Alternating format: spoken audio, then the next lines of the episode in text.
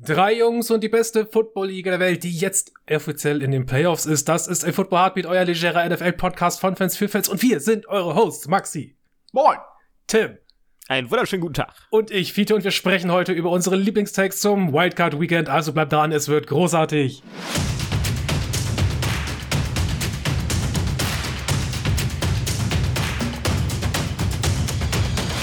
Wir nehmen direkt am Black Monday auf. Wir wissen noch nicht von allen äh, Teams, wie sie mit den Head Coaches weitermachen wollen.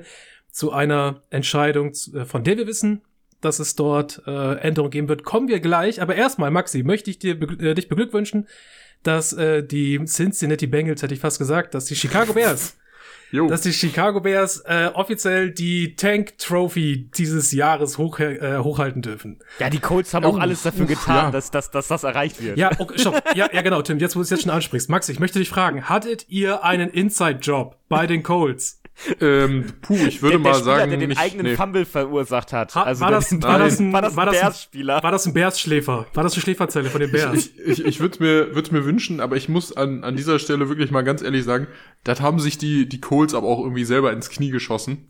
Ähm, wie immer in dieser Saison. Also wir haben ja, nichts Colts damit zu ja tun. egal sein. Ne? Wir haben nichts also damit zu tun. sind da nicht viel ärgerlicher. Es liegt, es liegt an dieser miesen Colts-Leistung ähm, und es liegt an der erstaunlich, auch nicht besonders guten, aber schon irgendwie erstaunlich äh, aufbäumenden, aufbäumenden Leistungen der Houston Texans. Also die Texans, ich weiß nicht, ganz ehrlich, ich weiß nicht, ob ich mir auf den letzten Metern nochmal so eine Mühe gegeben hätte. Ich glaube, ich glaube nicht. Auch nicht. Ich du glaube ja nicht. ja nur so ein bisschen Stress ins Haus. Wer macht das ja ist nicht. wahr. Das ist wahr. Also die Bears gleich, wir haben es ja in der Woche davor schon gesehen, ähm, es wurde gesagt, es wurde gesagt, Justin Fields ist mit Injury raus okay, haben wir gleich gesagt, hier kommt Nathan Peterman.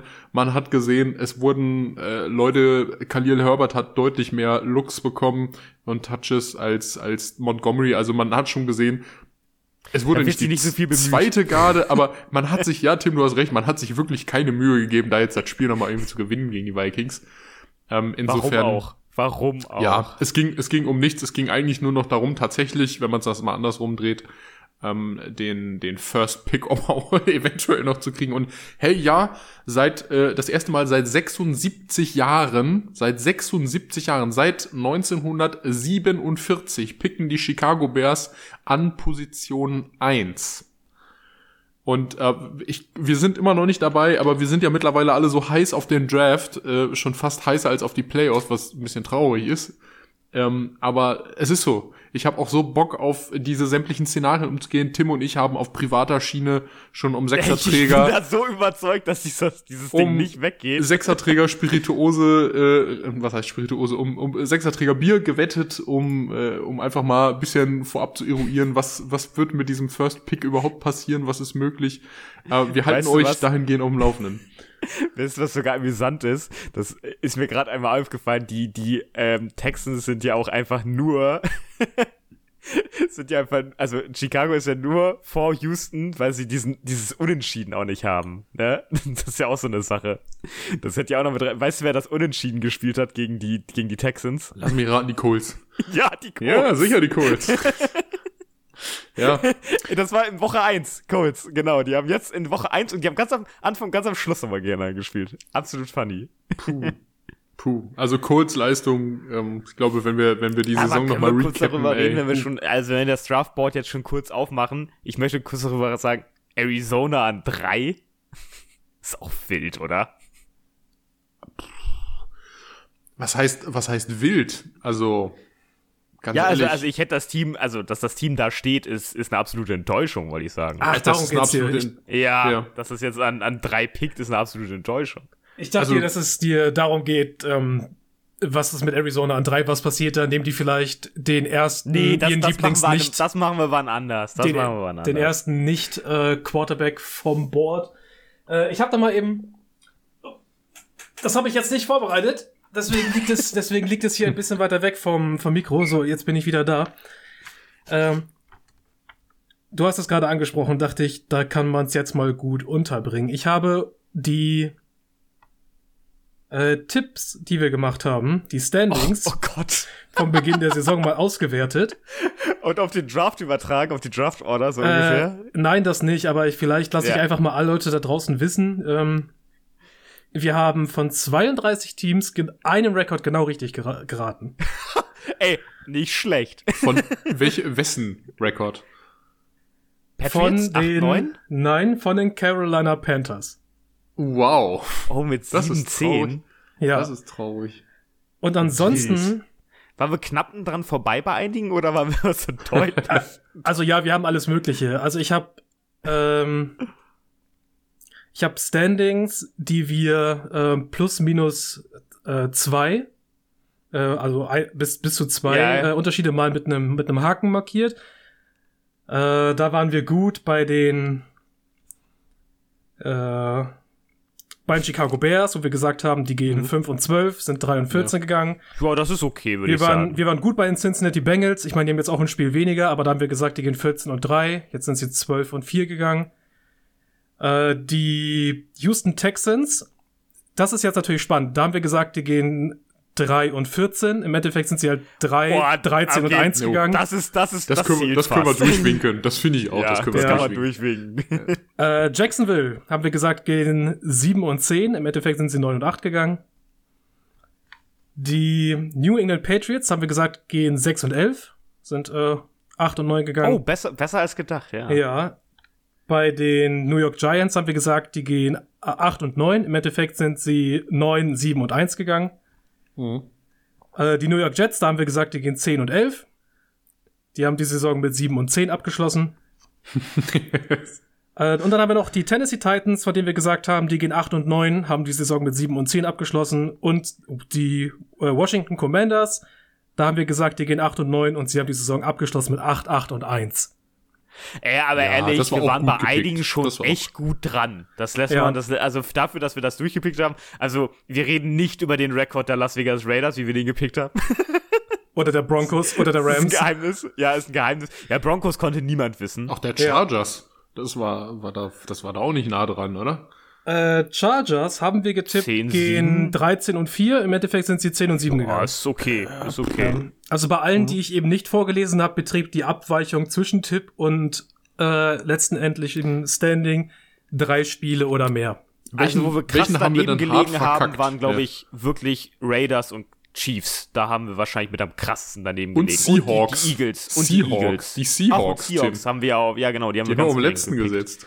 Ja. Ja, konntest ja auch Äh, nicht. Seahawks, ähm, Steelers haben wir, glaube ich, auch relativ weit verkackt. Hm.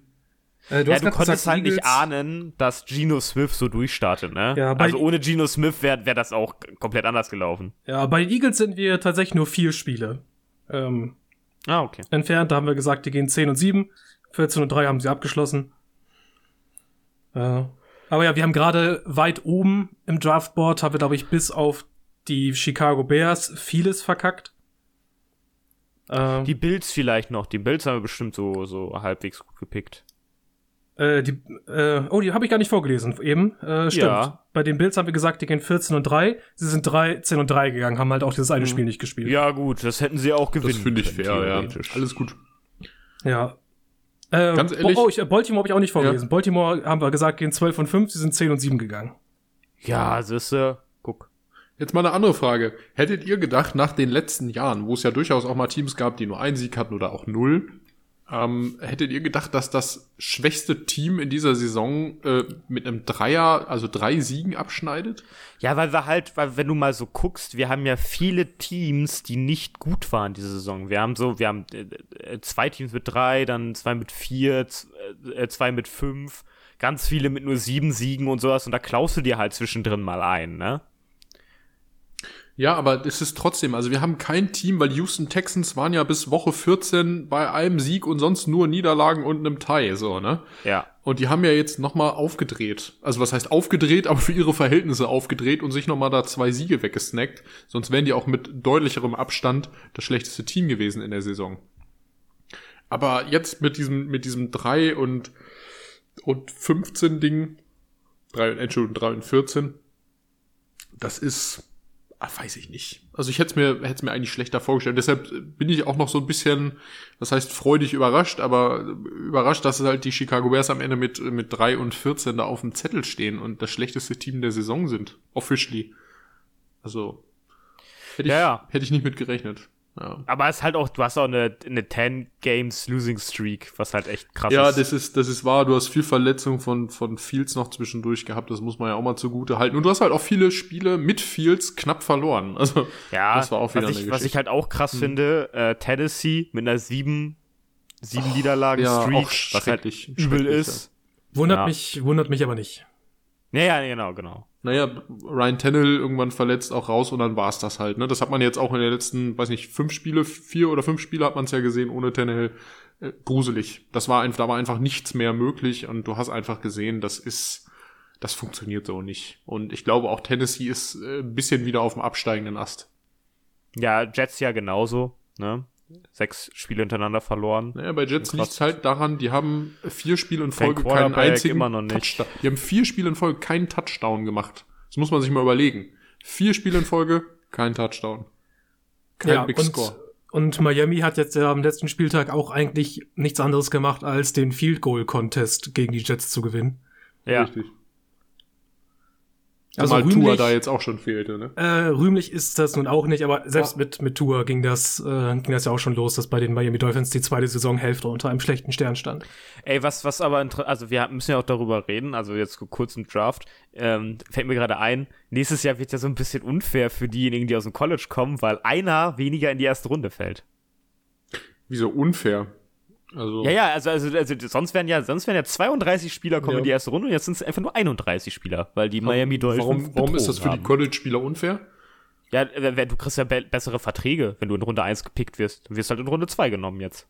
Einer fällt raus einfach.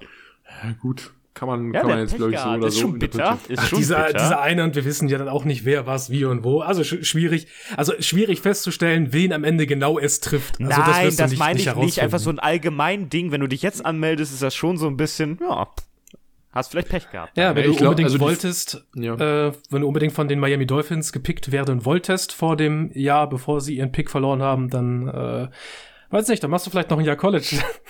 so. ja. Ach Weil, so, ich ein- so ein weiß nicht, ob das jetzt eine Option wäre für Nein. viele, weil Absolut nicht. Nee, das ist, ähm, ja.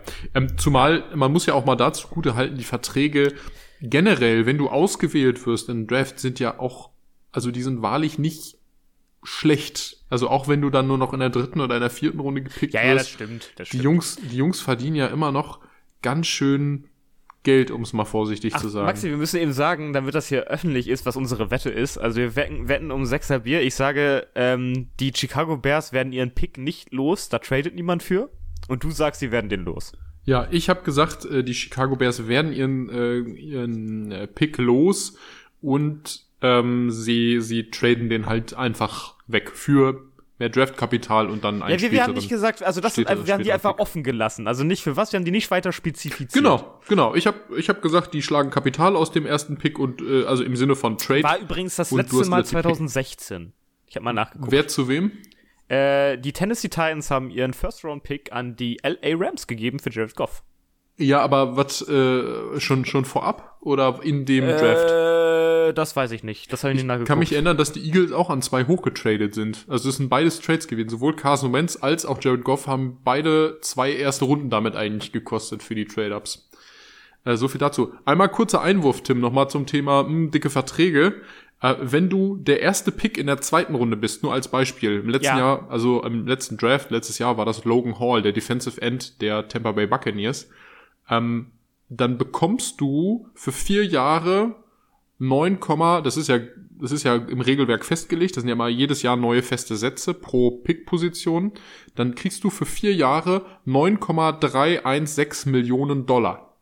ja, geht schon klar. Ich, ich, ich glaube auch, also du bist im Schnitt immer über 2 Millionen Dollar pro Jahr. Ich würde, ich würde einfach mal vorsichtig an der Stelle sagen, das ist dann auch okay, noch in der zweiten Runde wegzugehen oder in der dritten Runde. Also du bist kein armer Mensch, wenn du da dann eben erst in einer, in einer frühen Runde oder in einer, in einer Mid-Round gepickt wirst. Also da muss man sich, glaube ich, keine Sorgen machen. Ja, lass uns da mal den Deckel drauf machen und äh, rübergehen zu dem, was ihr eben schon angesprochen habt. Die Texans haben sich ja nochmal mit einem Sieg aus der Saison verabschiedet. Sie sind abschließend noch für eine Two-Point-Conversion gegangen im Spiel äh, gegen die Colts, um als Sieger vom Platz zu gehen. Also Lovie Smith hat noch mal ein richtig schönes Abschiedsgeschenk dagelassen an seinen alten Arbeitgeber. Denn ja, jetzt kommen schon die Statements von ähm, Kyle McNair und von Nick Casario, dass die sich von Lovie Smith trennen werden, der die letzten beiden Jahre interimsmäßig, könnte man fast sagen, äh, die Position bekleidet hat, aber nun wird man sich auf die Suche nach etwas Neuem machen. Das ist ja auch sehr spannend, denn wir gehen alle davon aus, dass die Texans mit einem Rookie-Quarterback in die nächste Saison gehen. Und häufig sprechen wir auch darüber, dass halt neues Head Coach, äh, Rookie-Quarterback-Pairing äh, eine sehr interessante Möglichkeit ist für ein äh, Franchise, ein neues Kapitel in der eigenen Geschichte aufzumachen. Du, du hast ja nicht nur den, den, den Nummer 2 Pick, damit die wahrscheinlich besten Chancen, ein äh, junges Quarterback-Talent zu bekommen, sondern auch schön dann die Nummer 12 Pick. Also das heißt, die Texans sind für viele Trainer, die etwas aufbauen wollen, interessant. Ich denke auch, wenn du die, die Chance hast, potenziell auch den, den äh, First Quarterback im Draft zu bekommen, also den mit dem meisten Potenzial und ähm, wenn man jetzt mal den Analysen der letzten zwei Jahre College Football glaubt, dann dürfte das in dem Fall Bryce Young sein, der auch in diesem Jahr, wenn wir PFF-Stats jetzt einfach mal hinzuziehen, ähm, mit, ich meine, über 92 äh, Prozent äh, den, oder mit über 92 Zählern den, den höchsten ähm, Satz bei, bei Quarterbacks hatte insgesamt. Ähm, und wie gesagt, das, andere viel, viel mehr Rückschlüsse, abgesehen von, von Videotapes gucken, bleiben uns ja jetzt nicht für die, für die Talents aus dem, aus dem College. Äh, dann kann man aber davon ausgehen, dass du, wenn du so jemanden pickst, auch einem, einem jungen Head Coach oder einem, einem äh, möglichen neuen Head Coach eben die Chance gibst zu sagen, pass auf, hier, du kriegst das größte Quarterback-Talent, du hast bei den Texans äh, eine mittelmäßige O-Line, aber du hast ja deut noch deutlich mehr Draft-Kapital eben, denn du pickst ja noch ein zweites Mal, die Texans picken ja noch mal in der ersten Runde ähm, dann, dann mach was draus. Du hast die Chance, General Manager Casario ist auch nicht allzu lange da, also sprich dich mit dem ab, mach was draus. Du hast die Chance, hier was neu aufzubauen. Ich glaube, dass das keine unattraktive Position sein wird. Also ich denke, dass es da auch dann einige äh, vielleicht auch interessierte Anwärterinnen und Anwärter gibt. Ähm, ja, Texans. Ja, ist ja generell guter für viele Teams jetzt interessant, die, die jetzt äh, demnächst den Headcoach vielleicht wechseln werden. Weil wir haben ja im nächsten Jahr, wenn man gute Draftpicks hat, wir haben vier Quarter junge Quarterbacks, die laut PFF, darauf beziehe ich mich jetzt, unter den Top 20 Spielern gelistet werden. Mhm. Ne? Das ist schon, das ist schon ein gutes Jahr für Quarterback, wenn man wer, das so sieht. Wer ist der, wer ist der vierte? Hast du das gerade auf? Ja, also, ich das auf. Tanner McKee an 18. Tanner McKee, okay. Tanner ja. McKee an 18, an 18. okay. Also Wäre die dann, Reihenfolge ja. ist äh, Bryce Young, Will Lewis, äh, JC Stroud, äh, CJ Stroud. CJ Stroud, ja. Äh, nicht, ich verwechsel das immer. Und dann halt Tanner McKee. Ja. Das hört sich, also generell, wir wissen ja nach hinten raus gibt es noch mehr. Ähm, aber das sind halt alles vier Kandidaten, muss man auch mal ganz ehrlich sagen, für die erste Runde. Ja, Anthony Richardson kommt dann ja schon genau. an, an 28, das ist gar nicht so weit weg. Genau. Also, also schon auch da einmal zu bemerken, es gibt viele Quarterback-needy Teams, auch gerade die vielleicht, äh, ich sag mal, ein Fresh-Up bräuchten und nicht einfach wieder einen gestandenen Veteran zum x-ten Mal benutzen. Ähm, und ich denke, diese Teams haben damit sagen wir mal, von den drei Großen in dem Draft, äh, also Lewis, Stroud und, und Young, dass die wahrscheinlich, äh, also ziemlich wahrscheinlich unter den ersten zehn weggehen werden. Ja, wir haben sieben Quarter, also wenn ich das genau. jetzt so zähle, ich habe jetzt mal die Seahawks mit reingepackt, mhm. ja, und die, und die Raiders. Ähm, wir haben sieben Quarterback-Needy-Teams unter den In den Top 10. Ja. In den Top 10, ja. Ich denke, also zumindest mit einem mit einem äh, durchaus berechtigten Quarterback-Bedarf. Und ja, genau. Extrem needy sind davon auch noch einige. Also insofern, du hast recht, Tim, äh, das ist ein sehr gutes Jahr für Quarterbacks. Also für Teams auch, die einen Quarterback brauchen und vielleicht auch sagen, ey, unser Erstrunden-Pick ist es auch wert, für einen Quarterback ausgegeben zu werden. Ähm, das macht den Draft, finde ich, immer noch spannender weil die ganzen anderen Qualitätsplayer, ja, beispielsweise die dann weiter nach hinten. Pet ja. Peter Skoronski, äh, Will Anderson, so die nächsten, ähm, die, die eben nicht äh, Quarterback spielen. Die rutschen dann halt im Zweifelsfall, wenn es da nochmal Trade-Ups gibt. Sitzt? durch Weißt du, wer da sitzt? Die Eagles. Äh, du, nicht nur die Eagles, da sitzen auch die Cardinals, die dann, du hast es eben gesagt, eventuell, je nach Szenario, die Chance haben, den ersten Nicht-Quarterback vom Board zu picken, was durchaus passieren kann. Oder nach unten zu traden. Oder nach unten zu traden Jo, im Zweifelsfall. Das So- wir, wir, so wir gerne ich- driften wieder ab. So gerne, so gerne ich auch Oh, Draft Talk mache. Draft. Und Ach, ich, ich mache es ja auch gerne. Ich sitze hier aber halt auch vor, äh, vor dem bisschen, was ich vorbereitet habe. Und muss Ja, sagen, ja, wir, ja, wir, wir- wir- wir müssen halt auch weitermachen mit, Ja. mit Plan. Äh, ich will nur noch Ey, äh, können, wir nicht abschließend- können wir nicht die Playoffs jetzt direkt abschließen, so eine Woche und Ja, dann bestimmen wir sie und gehen dann direkt in den Draft. Die, wir würfeln die einfach aus. Nein, äh, ich wollte noch abschließend zu den Texten sagen, dass ich mich sehr darauf freue, dass sie jetzt endlich mal in ein neues Kapitel starten können. Mit der ganzen Deshaun Watson-Geschichte, wo er nicht gespielt hat, wo sie ihn nicht traden konnten. Jetzt die Übergangszeit mit Davis Mills und wo sie quasi äh, die Entwicklung des eigenen Teams zurückgehalten haben, dass sie jetzt endlich das hinter sich lassen können und mit einer neuen äh, Quarterback-Head-Coach-Kombi hoffentlich in eine bessere Zukunft starten können. Ich habe ja, wenn ihr das gelesen habt vorhin, euch mal grafisch nett dargestellt, welche Quarterbacks denn äh, AFC und NFC Playoffs spielen. Und ich finde, es ist schon ein äh, ziemlich prägnantes Bild, das sich da äh, aufbaut. Ich ratter das mal eben runter, ja. In den AFC Playoffs spielen Patrick Mahomes, Josh Allen, Joe Burrow, Trevor Lawrence, Justin Herbert, wahrscheinlich wieder Lama Jackson äh, und ein Tua Tango Vailoa ist wahrscheinlich. Auf der Kannst du, NFC-Seite bitte, spielen. kannst du bitte das vorlesen, was du hingeschrieben hast? Das ist viel besser. Okay. Oh Gott, okay, Tim. Also, weil, weil du es Ich wolltest. bin gerade erst von der Arbeit nach Hause gekommen, deswegen habe ich mir das noch nicht richtig angeguckt, aber es ist großartig. Okay, dann fange ich noch mal an. Auf der AFC-Seite spielen Pat Mahomey, Joshi Allen, Joe Cool, Trev Law, Herbie, LJ8 und 2A. Während auf der NFC-Seite spielen äh, Hertz, da beziehe ich mich auch so ein bisschen auf diese kleine Musikgruppe, vielleicht kennt ihr die sogar noch. Äh, ja. Wonderful Ja. Life haben die vor Ewigkeiten mal gemacht, fand ich war eigentlich ein geiler Song. Äh, dann haben wir auch G-Rob, Schrägstrich 7.262, Mr. Irrelevant. Äh, Kirk Fuggins, 45. Deck Shitcott zurzeit. Und äh, natürlich äh, Danny Dimes, Player Football. Äh, ja, und Dino Smith. Ich finde find Dino Smith am besten. Ich finde 45 geil. Ja, ähm, für die AFC war ich Also- ja so, so nett und hab die alle einmal bei Klarnamen vorgelesen. Für die NFC muss sich jetzt jeder daraus denken, äh, wer der jeweilige Quarterback ist, der dahinter steckt. Aber ich denke, dass gemessen am Quarterback-Talent die AFC Playoffs dieses Jahr eine ganze Ecke interessanter sind als die NFC Playoffs. Ja, das hatten wir ja schon von, vor, vor Beginn der Saison gesagt, dass das, dass das der Fall ist. Also wir haben ja einfach auch, wenn man das miteinander vergleicht, auch einfach große Klassenunterschiede in der, in der NFC. Wo du denkst so, oh, ja, weiß ich nicht, ich glaube nicht, dass die, also ich glaube in der AFC, also nicht nur vom Rekord her, sondern auch so generell, wenn die da gespielt hätten, Giants wahrscheinlich nicht in den Playoffs in der AFC, Bucks wahrscheinlich nicht in den Playoffs. Ja, das geht noch weiter. Können wir da noch reinsetzen.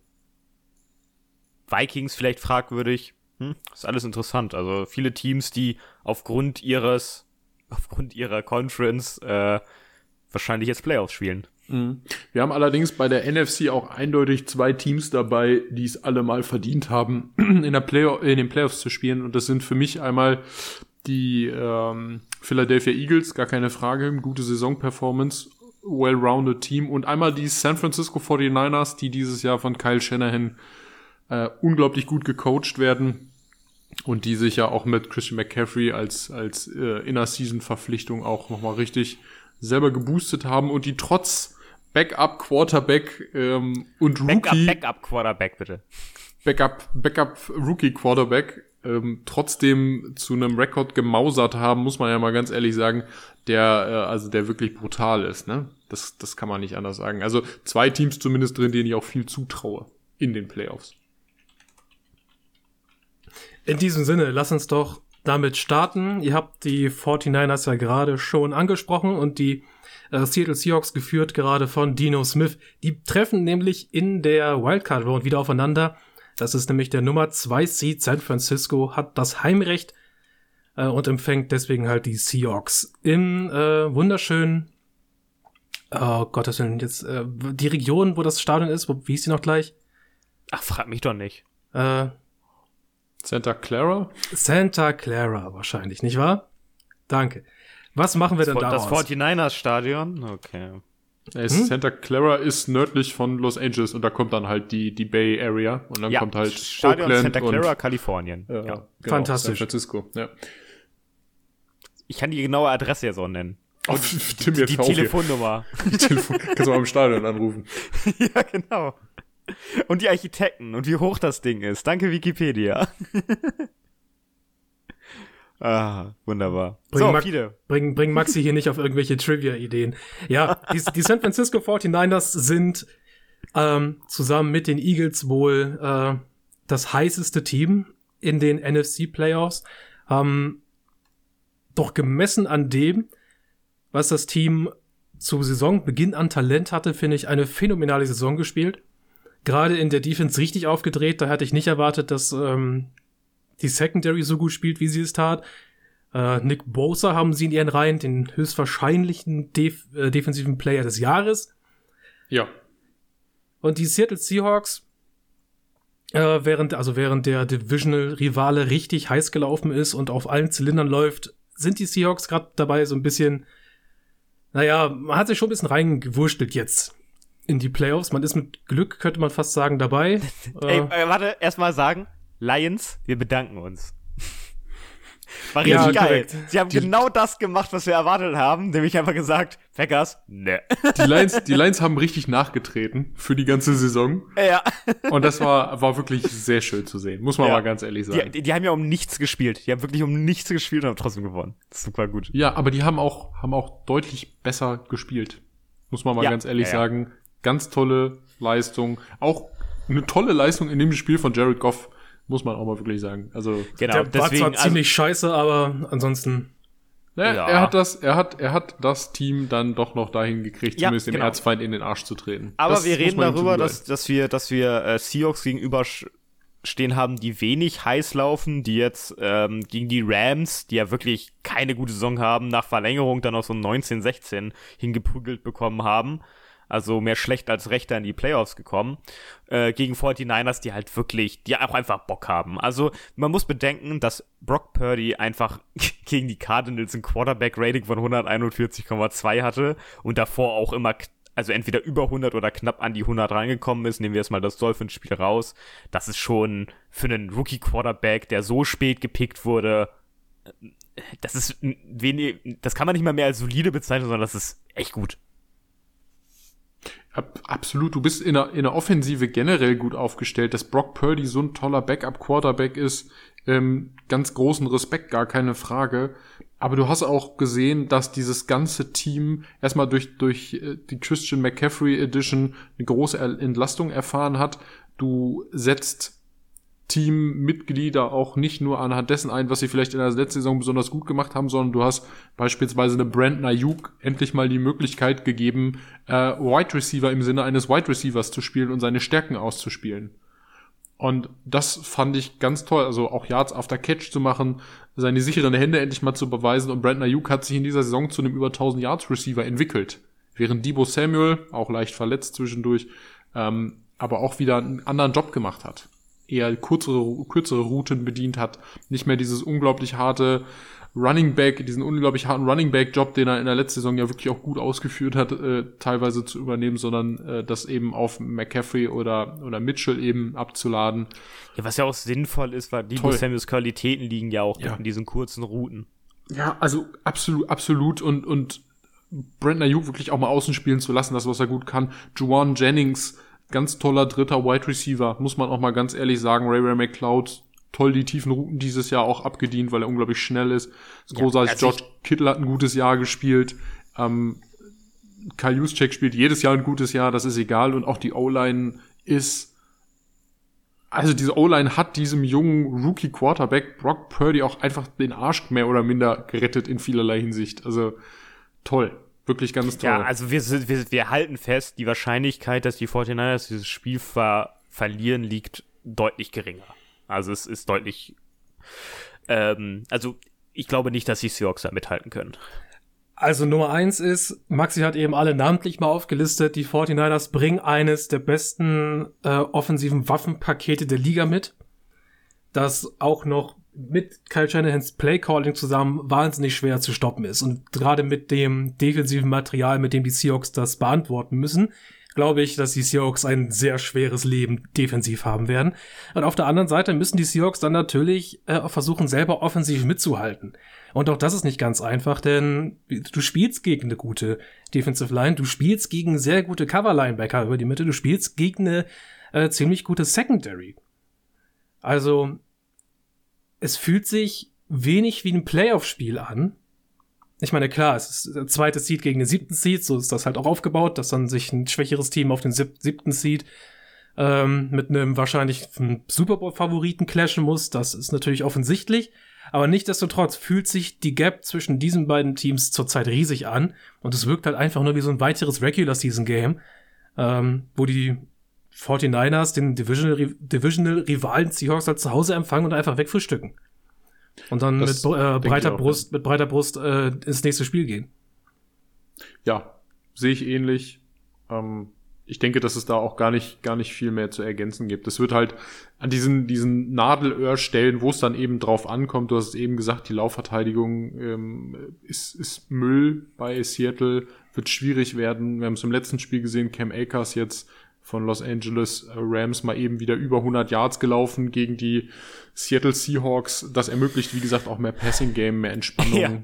Es ist, McCaffrey hat wahrscheinlich einen guten Abend. Ich, ich denke auch, dass äh, die splitten ja ziemlich viel McCaffrey, aber auch Mitchell, aber auch, wie gesagt, ne, kurze Passrouten. Ja, ich glaube, die haben einfach beide einen guten Abend. Das wird, ich glaube, ich glaube, die 49ers werden sowohl offensiv als auch defensiv äh, ein sehr, sehr guten Abend haben. Ich glaube, das Wobei, wird ein cleanes Footballspiel sein. So wie das, letztes Jahr zwischen ja. den Bills und den Patriots wird das ein wahrscheinlich sehr cleanes Footballspiel. Das denke ich auch. Wir sollten allerdings einmal bemerken, es gibt ähm, noch so ein paar Leute bei den, bei den 49ers, gerade in der Defense, die noch ein bisschen, ein bisschen questionable sind. Wir haben den einzigen Left Guard im, im Roster, Aaron Banks, äh, im letzten Spiel out gehabt. Die Frage ist jetzt, kommt der wieder oder muss Daniel Brunskill den wieder ersetzen? Wir haben Dree Greenlaw zuletzt auf Out gehabt, den Will Linebacker. Ähm, also in der Rotation fehlt ein bisschen was, aber ich denke, wir ja, dürfen trotzdem positiv, ja, absolut. Sache. Wir sollten aber trotzdem, glaube ich, positiv ähm, eben da da rangehen, weil ich meine, sowohl Greenlaw als auch Banks sollten wieder fit werden. Ähm, dementsprechend wäre dann die komplette Stammformation, wenn Jimmy Garoppolo auch zurückkommt, ähm, und die komplette Starting-Formation wäre dann auch wieder auf dem Platz. Das muss man auch mal dazu sagen. Du spielst gegen eine komplette Starting, ein komplettes Starting-Line-Up äh, eines, eines äh, Top-Kandidaten auf den Super Bowl. Die New York Football Giants, das darf man sich mal auf der Zunge zergehen lassen, spielen ein Playoff-Spiel. Und zwar bei den Minnesota Vikings. Das ist schon im Vergleich zum Seahawks 49ers Spiel eine viel spannendere Geschichte, bei dem der Ausgang doch schon mehr, wieder, mehr oder weniger offen ist, auch wenn dort der äh, Nummer 6 Seed in New York auf den Nummer 3 Seed Minnesota trifft. Die Giants, ja, ja. Äh, die Giants ja haben, also der Play Playoffs äh, Seed war ja fest, auch vor dem 18. Spieltag schon. Äh, deswegen haben die einige ihrer Starter geschont.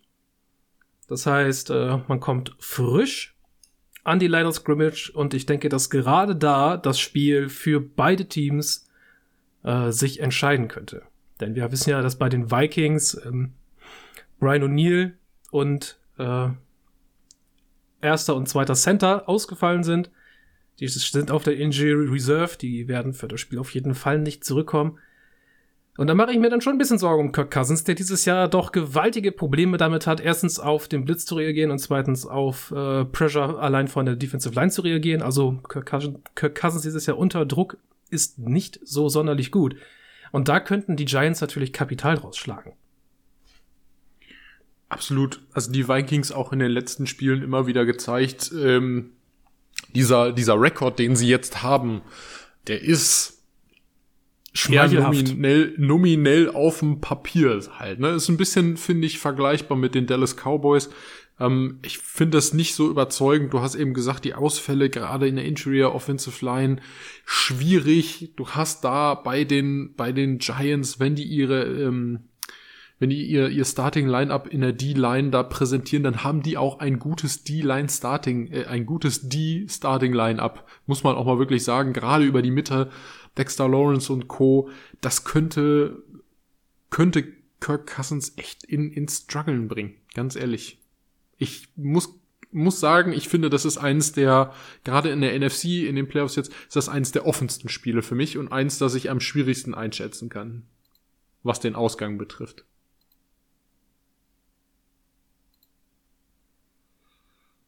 Ja, ich finde einfach, dass die Vikings ähm, für ihren Seed zu wenig Sicherheit ausstrahlen in ihrem Spiel.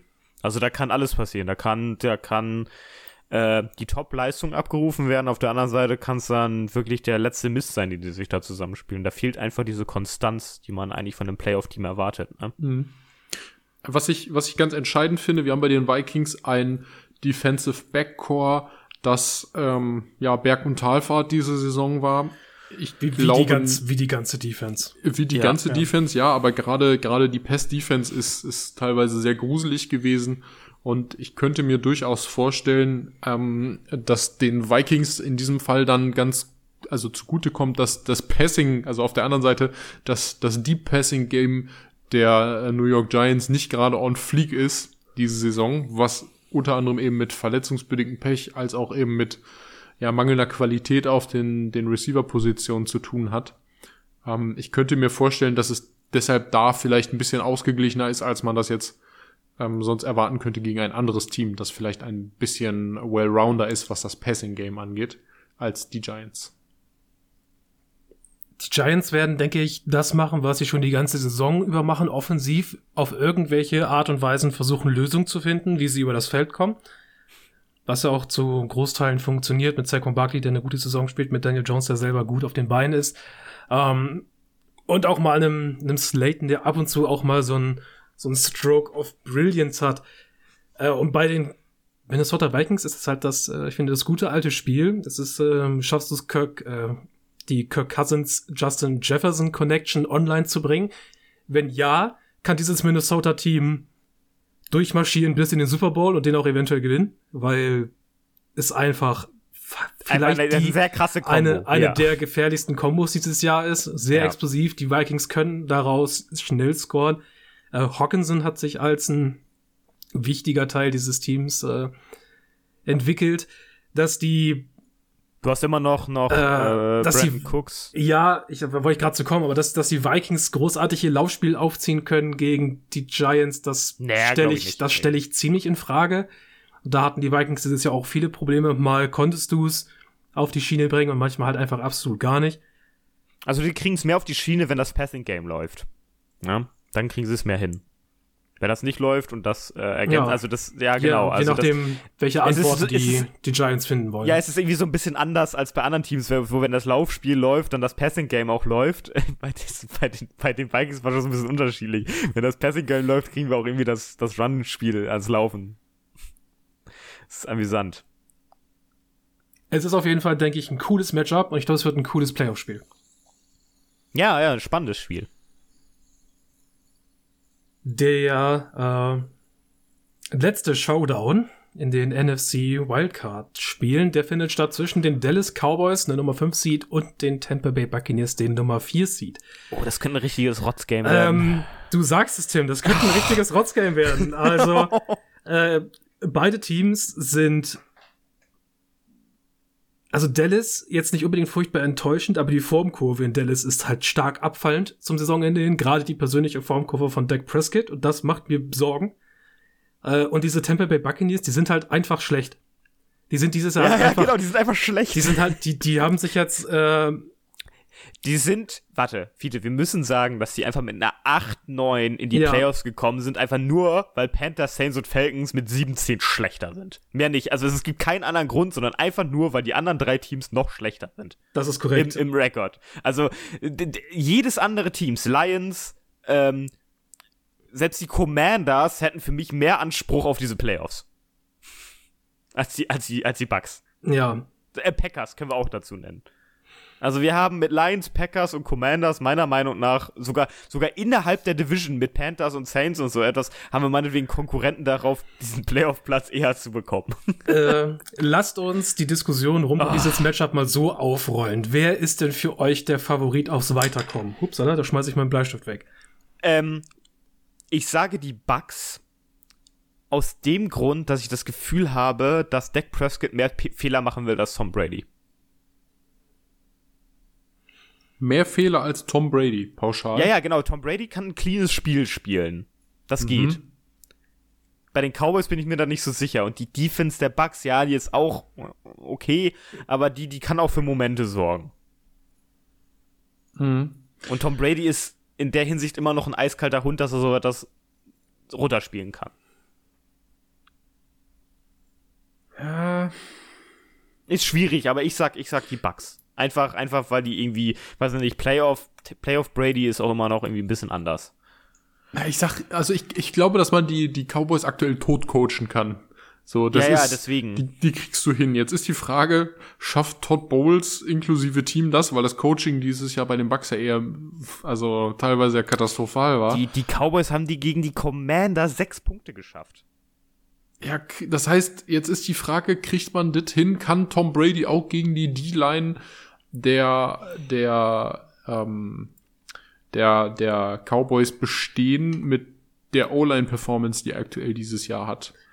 oh, da würde ich vielleicht sogar gleich einsteigen, weil das wäre so mein spannender Punkt gewesen. Bitte! Ja, es Bitte, ist wirklich ein ja, komm, Punkt, übernimm. Ja, das hat sich gegen ähm, mit dem Spiel gegen die Panthers so ein bisschen ähm, gezeigt. Ich meine, die Panthers haben auch eine, eine Defense, die immer irgendwo fluktuiert ist zwischen Top 10 und Top 25. Ich, ich, ja, beim, beim, beim Äh, Panthers-Spiel kannst aber, also kannst du rausnehmen, dass der, dass da einfach diese, diese Cornerback-Problematik war. Wäre die nicht da gewesen, wär, hätten wir ein ganz anderes Spiel ja, gesehen. ja na klar, wir Sache. hätten ein anderes Spiel Ja. gesehen, aber wir haben ja ganz offen, also die, die äh, Defensive Line der Panthers war ja großenteils intakt und fit. Exakt. Und das, äh, und auch die Defensive Line der, äh, die Offensive Line der Bucks äh, wird wieder fitter. Und das ist dann halt das Key-Matchup, gerade für halt einen Tom Brady und für ein Playoff-Spiel, in dem es vielleicht mal wichtig wird, äh, dass man den Ball halt, wie man es bei den Panthers gesehen hat, auch mal halten kann für einen gewissen Zeitraum, damit du ein explosives Play rausholen kannst. Sollte die Bucks Offensive Line outmatched sein von der, Co äh, von der Cowboys Defensive Line und Tom Brady wird ja wieder seine, seine äh, zwei, zwei Sekunden bis zweieinhalb Sekunden Pässe so ein einbringen bisschen müssen, seine Frust, seine Ja. Frustbälle. dann, äh, dann wird das wieder für die äh, für die Buccaneers sehr, sehr schwierig, sich da übers Feld zu bewegen, weil halt diese Offense insgesamt nicht ineinander greift. In nichts, was sie tut. Ja. Und da kommen wir halt auch wieder zu dem, das, das Pan- Panther-Spiel wurde halt einfach nur dadurch gerettet, dass Mike Evans festgestellt hat, er kann einfach am dritten und vierten Cornerback der Panthers einfach vorbeilaufen. Äh, da werden ihm die äh, Cowboys ein wenig mehr entgegenstellen wollen. Und bei den Cowboys, es ist einfach, wenn Dak Prescott ein halbwegs solides Spiel spielt, Dann Kann- kann, man das gewinnen. kann diese Offense, diese Tampa Bay Defense definitiv äh, bespielen und Punkte machen. Und mein Gefühl sagt mir, ich gehe hier mit den Cowboys. Auch wenn ich, auch wenn ich dann mit einem, wenn ich ich, gehe immer noch mit dem Bucks. ja, auch wenn ich dann mit einem Deck, einem derzeitigen Deck Shit Cut gehen muss. Ähm, Ähm, wir, wir, wir, wir reden ja nächste Woche dann nochmal über eins von den beiden Teams, aber ich äh, halte fest, dass ich glaube, dass beide Teams äh, spätestens nächste Woche dann vor ernsthaftere Probleme gestellt werden würden. ja, mal gucken, auf wen sie dann äh, so treffen. Ja, ja, werden. genau. Maxi, du hast dich noch gar nicht dazu geäußert, wer hier äh, dein favorisiertes Team ist in dem Matchup. Ja, komm, gib mir die Buccaneers. Einfach weil Tom Brady Tom Brady ist und äh, das reicht ja witzigerweise meistens schon, um irgendein Playoff-Spiel zu gewinnen. Okay, alles klar. Damit haben wir die NFC Playoffs durch und ich würde euch mal ganz schnell, bevor wir zu den AFC Playoffs gehen, nochmal zu den anderen beiden Spielen kurz fragen, wer von euch äh, oder wen, wen ihr denkt, äh, kommt denn da weiter? Seahawks Niners. Ich glaube, Äh, da, gehen wir, da gehen wir unisono alle mit den Niners wahrscheinlich. Ja. Und wie sieht's bei äh, New York, Minnesota aus? Die Vikings. Ich sag New York. Die Giants. Ich weiß nicht warum, aber dummerweise sagt mein Gefühl auch New York. Ich vertraue einfach mal meinem, meinen ersten, meinen ersten Gefühlen. Und dann haben wir auch eine spannende, äh, ein spannendes, äh, spannenden Mix an Tipps, so ein bisschen. Okay. Wir wühlen uns durch, durch die AFC Playoffs und da treffen wir auch wieder auf ein Matchup von Divisional-Rivalen. Das ist ja wirklich fantastisch. Die Miami Dolphins müssen an den kalten Lake Erie zu den Buffalo Bills. Das dürfte auch recht eindeutig sein. Ja, vor allem, wenn Skylar Thompson weiterspielen muss auf ähm, Ja. Quarterback. Auch, äh, auch Teddy Bridgewater, von dem kannst du auch nicht viel, äh, viel erwarten dieses Jahr, wenn der wieder spielen könnte. Es ist wie bei den, wie bei den Jets, die haben einfach eine derartige Abwärtsspirale erwischt. Die kriegen äh, offensiv einfach nicht mehr so viele Big Plays hin. Die Defense ist sowieso halt anfällig in Miami. Tyreek Hill hatte eine, äh, hatte irgendetwas. Der war zumindest raus aus dem letzten Spiel. Ich weiß nicht, ob der fit ist. Ja, korrekt. Da äh, wollte ich gerade mal den Injury Report aufmachen und gucken, ob er da schon irgendwo mit drin steht. Aber es sieht nicht, nicht danach aus. Okay, gut. Äh, ja, Also die, die, Injury Reports werden sich natürlich auch, wir nehmen das jetzt ja am Montag auf, über die gesamte Woche hin auch immer weiter verändern. Da sollte man äh, ein Auge drauf haben. des, deswegen, also ich sage, ähm, ich, ich, ich glaube, die Dolphins haben den Bills einfach nicht viel entgegenzustellen. Sowohl offensiv können sie nicht mithalten, defensiv sind sie nicht so stark wie andere Teams, die die Bills ähm, vor Probleme gestellt haben. Ja. Wir haben es letzte Woche gegen die Patriots gesehen. Ja klar, nehmen wir mal jetzt diese 14 Punkte raus, die äh, die, die mit den Return-Touchdowns gemacht haben. Sind wir trotzdem immer noch bei 21 Punkten. Beziehungsweise wir wissen ja nicht, was passiert wäre, wenn die noch wieder übers Feld gegangen wären. Äh, und das gegen eine Patriots Defense, die ich als deutlich stärker einschätze als Ich- die ich- Dolphins Defense. Ja, das würde ich halt auch sagen. Du Ja. brauchtest, du brauchtest eine, eine Defensive wie die der Patriots, die dieses Jahr wirklich halt äh, Top 5 Niveau gespielt hat über die Saison ja hinweg. Top, Top 3 sogar wahrscheinlich. Wenn- Ja, ich muss das im Kopf immer kurz überschlagen und dann mache ich die Ja. Zahl lieber ein bisschen größer als ein bisschen kleiner. Ja, stimmt. Aber Aber, aber, meine- auf alle, auf alle Fälle äh, ähm, in, und, unter den Besten der Liga und das sind die Dolphins Ja. halt nicht. Ja. Also wenn Buffalo halt neben Josh Allen Big Plays, die es halt gebraucht hat, äh, hauptsächlich gegen die Patriots, auch einfach normale Offense aufs Feld bringt, plus halt vielleicht ein bisschen Josh Allen Magic, äh, dann ist das wahrscheinlich eine sehr eindeutige Sache.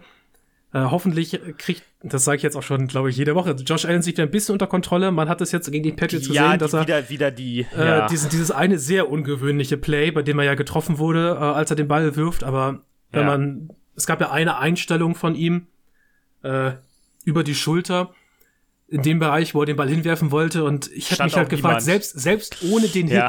Selbst ohne den, den, den Hit weiß ich nicht, wo er mit dem Ball hin wollte, weil da eigentlich, ich habe also ich habe es nicht gesehen, wo sich da, wo er hinwerfen wollte, ein Fenster geöffnet hätte. Also er muss seine Red Zone Nervosität so ein bisschen, bisschen Nee. äh, reduzieren. Ich, ich würde sogar noch weiter formulieren. Ich finde, Josh Allen macht immer noch Josh Allen Things. Der trifft die Löcher. Du hast es bei diesen ganzen Plays an die Außenseite auf Stefan Dix gesehen. Also ja, die das- harmonieren großartig. wieder besser. Also die harmonieren also- wieder besser. ja, Ja, ich nee, möchte- nee, nee. Der trifft die Fenster. Was ich sagen möchte, ist, dass seine Reads nicht immer die besten sind. Das war schon besser.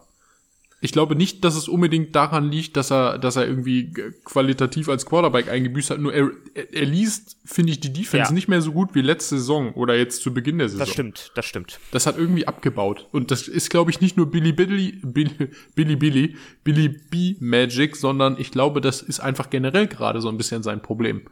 Ja, also wir Ne? müssen auch Der darüber reden, dass das, dass das Patriots Backfield halt auch nicht extrem krass ist. Also ist okay. Äh, aber das ist nicht das, das Dominante in der Defense. Ähm, und trotzdem wurden da die Fehler gemacht, ne? Also das muss sich lang. Aber, es, äh, Ja, aber er zeigt aber auch gleichzeitig, dass er diese, diese, diese Möglichkeiten, die er durch eine Defense bekommt, auch ausnutzen kann. Er zeigt beide Seiten. Äh, dieser eine Ball, ja, von der Far Hash äh, zur linken Boundary, der Touchdown-Wurf, der auf Stephon Dix, den, ja. den, den möchte ich mal gerne triangulieren und gucken, wie lange der Ball durch die Luft geflogen ist.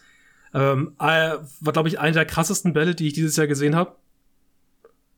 Und wenn man noch mal, da spreche ich den Draft noch mal ganz kurz an, es gibt einen Grund, warum äh, Armstrength trotzdem etwas ist, über das man sich Gedanken machen sollte bei Quarterbacks. Denn Ja, ja, diese, natürlich. diese Würfe, dass du die machen kannst, ist nur ein Plus.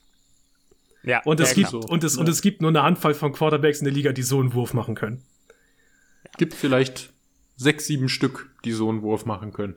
Und das ist, das ist, das ist der Gag. Ich glaube, das ist auch der Punkt, weshalb diese, diese jetzt ja sehr populären Dual Threat Quarterbacks wie Lamar Jackson beispielsweise, ähm, was, was das angeht, äh, ganz klar auch was einbüßen nach hinten raus. Aber Also Lamar Jackson kann auch schon ganz schönes Brot werfen. Der kann ganz ihm schön erlassen. Brot werfen, aber Lamar Jackson gehört nicht zu diesem, ich sage jetzt Nee, mal, nee, vermeintlich natürlich nicht. elitären Club, der so einen Wurf machen kann. Es geht ja jetzt Okay. nicht darum, dass die auch solche Würfe machen, sondern Ja. darum, dass sie es eigentlich immer könnten. Und das sind halt Leute wie, wie ein A-Rod, das ist Paddy Mahomes, das ist ein Josh Allen. Traurigerweise ist es eigentlich ähm, auch ein Derek Carr, aber er macht's halt irgendwie, wenn falsch, aber er kann's. Und du hast Justin Herbert und Joe Borrow, naja, der ist so auf der Grenze, würde ich sagen. Das sind die Leute, früher ein Russell Wilson, mittlerweile auch nicht mehr. Ähm, Das sind die Leute, die diese Würfe auch machen können, einfach weil sie das Armtalent haben, was Fiete eben angesprochen hat. Aber, aber äh, kommen wir mal zurück zu diesem Spiel. Ähm, ich würde generell sagen, dass das Bills-Team auch so, also dass neben Josh Allen halt auch andere Spieler halt deutlich hervorstechen und einfach, einfach overperformen äh, gegen, gegen Teams. Und das ist ähm, Stephon Diggs, der immer für Plays gut ist. Man hat es gegen die Patriots gesehen. Ich möchte einen Dawson Knox hervorheben, der wirklich Ja. mit zu den besten Tight Ends gehört zur Zeit der Liga. Also was der Aber auch nur in den catcht. letzten sechs Spielen. Ja, hab ja, aber trotzdem ist ja ich egal, hab der ist ja den vor Form. sechs Wochen aus meinem Fantasy-Team rausgeschmissen, weil der zwei Wochen in Folge keinen Ball gefangen hat. Ja, ja. Das möchte jetzt, ich mal jetzt sagen. Fängt der da der gerade alles. Und Also jetzt fängt war- er alles weg. Genau. Dann, dann, äh, ich möchte, das ist jetzt erstaunlich, ich möchte den Singletary herausstellen. der Singletary, eine, ey. der eine gute Ah, Saison ja, ja. spielt. Genau. Also Also, Singletary und Miles Sanders in ihren letzten Vertragsjahren, beide zweite Runde ja vor, vor vier Jahren gewesen. Jetzt spielen sie auf einmal. ja, Da genau. habe ich auch also, gedacht, meine Güte. der Singletary spielt wirklich eine gute Saison. Was merkt man auch, dass das die Bills ein bisschen entlastet. Und ich, ich denke einfach, das wird dann funktionieren. Also, ich würde mir, also noch, noch deutlich dominanter wäre es, wenn äh, auch die zweit, äh, zweite und dritte Receiver-Garde so ein bisschen äh, wieder hervorkommt. Da Gabe Davis hatte mal so eine Phase, wo das richtig gut war. Das war in den letzten Spielen eher mäßig. McKinnon, vielleicht kommen wieder die Playoffs-Dinger raus wie letztes Jahr. Also, dass er da nochmal einen draufschraubt. Ähm, es wird auf alle Fälle interessant und ich glaube einfach nicht, dass die Dolphins da was entgegenstellen können. Vor allen Dingen nicht dadurch, dass Quarterback-Position einfach fraglich ist und du einfach echt nicht übers Feld kommst, weil wir haben eine Bills-Defense, die immer noch sehr gut spielt. Zusätzlich zu allen Spielern, die du eben so aufgelistet hast, will ich auch noch mal Shoutouts rausgeben äh, an James Cook, der Oh, auch, ja, äh, der James auch eine, eine, eine gute gute Saison. Rookie-Saison spielt. Ja. Äh, aber ja, das ist so die einzige Achillesferse, dass die Bills eventuell strugglen mit ihren ähm, Anspielstationen nach äh, Dawson Knox und nach Stefan Diggs. Äh, sowohl Gabe Davis hat einen Touchdown gejobbt gegen die Patriots und Isaiah McKinsey sah auch ein, zwei Mal nicht gut aus. Ja, die können das besser, das wissen wir. Hoffentlich können sie es dann auch äh, gegen die Dolphins aufs Feld bringen und dann sollte das eigentlich ein sehr dominanter Playoff-Sieg werden. Der Bills gegen die Dolphins ebenfalls ein Matchup innerhalb der Division ist das Spiel, oh, ein Rematch in dem Fall, zwischen den äh, Baltimore Ravens, die die Nummer 6 Seed haben, und den Cincinnati Bengals, die die Nummer 3 Seed haben. Ja, da, also ich sehe da ähnlich, also wir können quasi hier Copy-Paste drüber machen von Bills Dolphins, was wir über die Bengals und Ravens jetzt sagen können, aus meiner Sicht. Der einzige, reden- ja, der Wir einzige über Strohhalm. Klassen, ja. Ja, der einzige, es ist ein Klassenunterschied. Erstens das, sowieso schon in vielen Formen dieses Teams. Ich meine, was heißt in vielen Formen? Die, die Baltimore Ravens Defense, die versucht alles, was sie kann und die spielt eigentlich eine ziemlich ordentliche Saison. Gerät ein Ja, die bisschen- spielt solide. gerät die bisschen in Vergessenheit. solide. Ja. Ja, äh, aber woran sich diese Baltimore Ravens jetzt halt klammern müssen, ist eine mögliche Verfügbarkeit von Lamar Jackson. Ja, das Der- ändert vieles. Das ändert vieles. Ja. Lamar Jackson hat die Möglichkeiten, äh, ein Spiel mal selbst an sich zu reißen. durch seine eigene äh, Agilität auf dem Boden, aber auch durch seine Qualitäten als Pässer, wenn er denn einen guten Tag erwischt insgesamt, weil äh, er kommt ja dann auch von der Verletzung. Die Frage ist, wie fit ist er dann wirklich? Und reicht das dann, äh, sich gegen ein Bengals-Team durchzusetzen, dass er wirklich die Welle reitet, ja? Schon seit Ewigkeiten.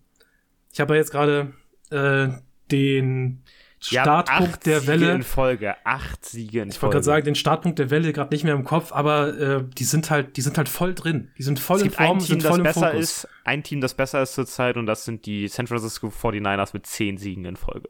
Ja. Aber das wird ein richtiges Brett für die Ravens, äh, da vorbeizukommen. Die sind von 4-4 auf 12-4 gekommen innerhalb Ja. dieser acht Ding. Das ist Ja, weil, krass. weil die Bengals strahlen halt einfach zusammen mit den Chiefs die größte Souveränität innerhalb der äh, AFC aus, wie ich finde. Ja, äh, also du hast davon gesprochen, äh, gesprochen, dass die Ravens eine solide Defense hinstellen. Die Problem ist, aus meiner Sicht reicht gegen die Bengals halt einfach keine solide Defense. Du musst so viele Playmaker abdecken, die da diese Sachen machen können. Ey, das ist, das ist eine unmögliche Aufgabe. Ich finde auch, Markus Peters sah als Beispiel, sah ja gerade zu Beginn der Saison irgendwie ein bisschen besser aus, dann zwischendurch mal wieder nicht. Also manche doch eher Leistungsträger in diesem Team haben über die Saison hinweg durchaus ein bisschen schwammig gespielt, finde ich. Also immer mal wieder mit Aufs und Abs. Du, Tim, ihr habt eben schon zu Genüge diskutiert, ohne Lamar Jackson ist das sowieso nichts. Ähm, und ich glaube, dass da auch so für diesen, diesen Second-Level-Effort, äh, den du auch in der O brauchst, einfach um so einem, mit so einem High-Scoring-Team im Zweifelsfall wie den Bengals mithalten zu können, da fehlen denen auch offensiv die Playmaker einfach dafür. Du hast nicht genug vernünftige Receiver, du kannst nicht alles über Mark Andrews machen. Ähm, ich sehe das nicht. Ich sehe das ganz ehrlich nicht. Also, ich sage auch, äh, es ist Bengals, die werden, ich glaube, die Bengals werden auch mit einem, mit einem guten Abstand gewinnen. Die werden mindestens mit einem großen Score-Unterschied dann auch dieses Spiel gewinnen.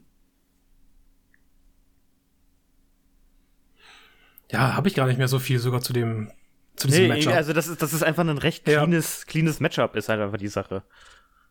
Also Das- sollte es sein. Ja, das ist vielleicht so ein das kleine Problem innerhalb der AFC Playoffs, dass halt äh, jetzt gerade der Nummer 6 Seed oder der Nummer 7 Seed äh, erstens nicht gut in Form sind und zweitens halt gegen Teams spielen, die unfassbar gut in Form sind. Deswegen das äh, äh, das Gefälle wesentlich größer ist. Wenn wir halt gucken, äh, sechs, äh, der sechste Seed und der dritte Seed in der NFC, das ist halt Giants gegen Vikings wo wir gesagt haben, das ist eine enge Hose. Ja, das könnte in jede Richtung gehen.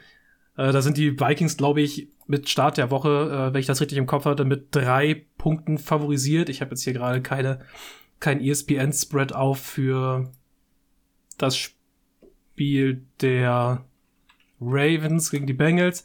Äh, Stand jetzt sind die Bengals 6,5 Punkte Favorit. Ah, ist auch schon. Das Ist fast du musst ein- fast ist fast ein Touchdown. Score ist. 6-5 ist fast. Ja, ist, ist ein Touchdown ohne Extrapunkt.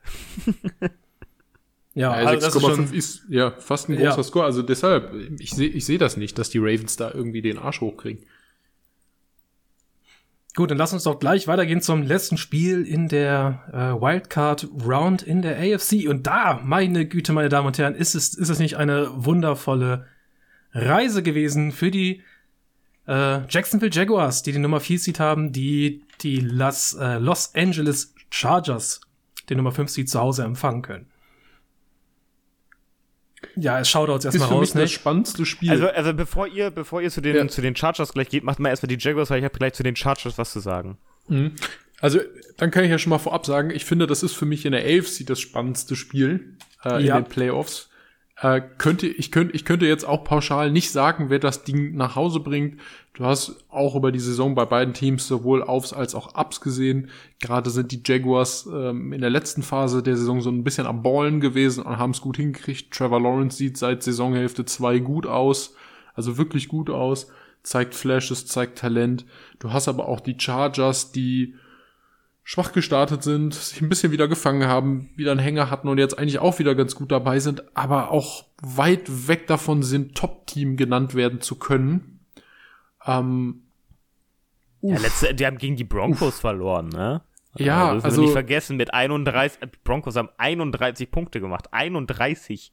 Äh, Props gehen raus an Russell Wilson an dieser Stelle, aber ähm, es ist halt, es ist nicht das, wo ich sagen würde, okay, wir sind jetzt bei den Chargers an oder bei den, bei den Jacks an dem Punkt angekommen, wo du sagen müssen, okay, vor den Chargers, da, da kommen sie nicht vorbei. Ich glaube nee, eher, nee, dass. Ich, ich, denke, die haben gute Chancen. Ich glaube auch, dass die gewieften Jaguars sehr, sehr gute Chancen haben, an denen vorbeizukommen. An diesen, an diesen Los Angeles Chargers. Also ich traue den Chargers auch in den Playoffs nicht so viel zu, muss ich ehrlich sagen. Auch wenn sie, sie sind jetzt auch das erste Mal in den Playoffs äh, mit Justin Herbert. Also, puh, mal gucken. Aber wie gesagt, ich gehe eher mit den, mit den Jacksonville Jaguars tatsächlich. So, jetzt kommt nämlich die Chargers. Brandon Staley. Ich weiß nicht. Ich glaube, die sollten, also, also, der hat doch letzte Woche wirklich, also, nee, dieses Wochenende wirklich seine Starter spielen lassen, obwohl es ja um nichts ging für die Chargers, wirklich gar nichts. Die kennen nicht nach oben, nicht nach unten. Weißt du, wer jetzt verletzt ist? Ja. Joey Bosa und Mike Williams. Ja.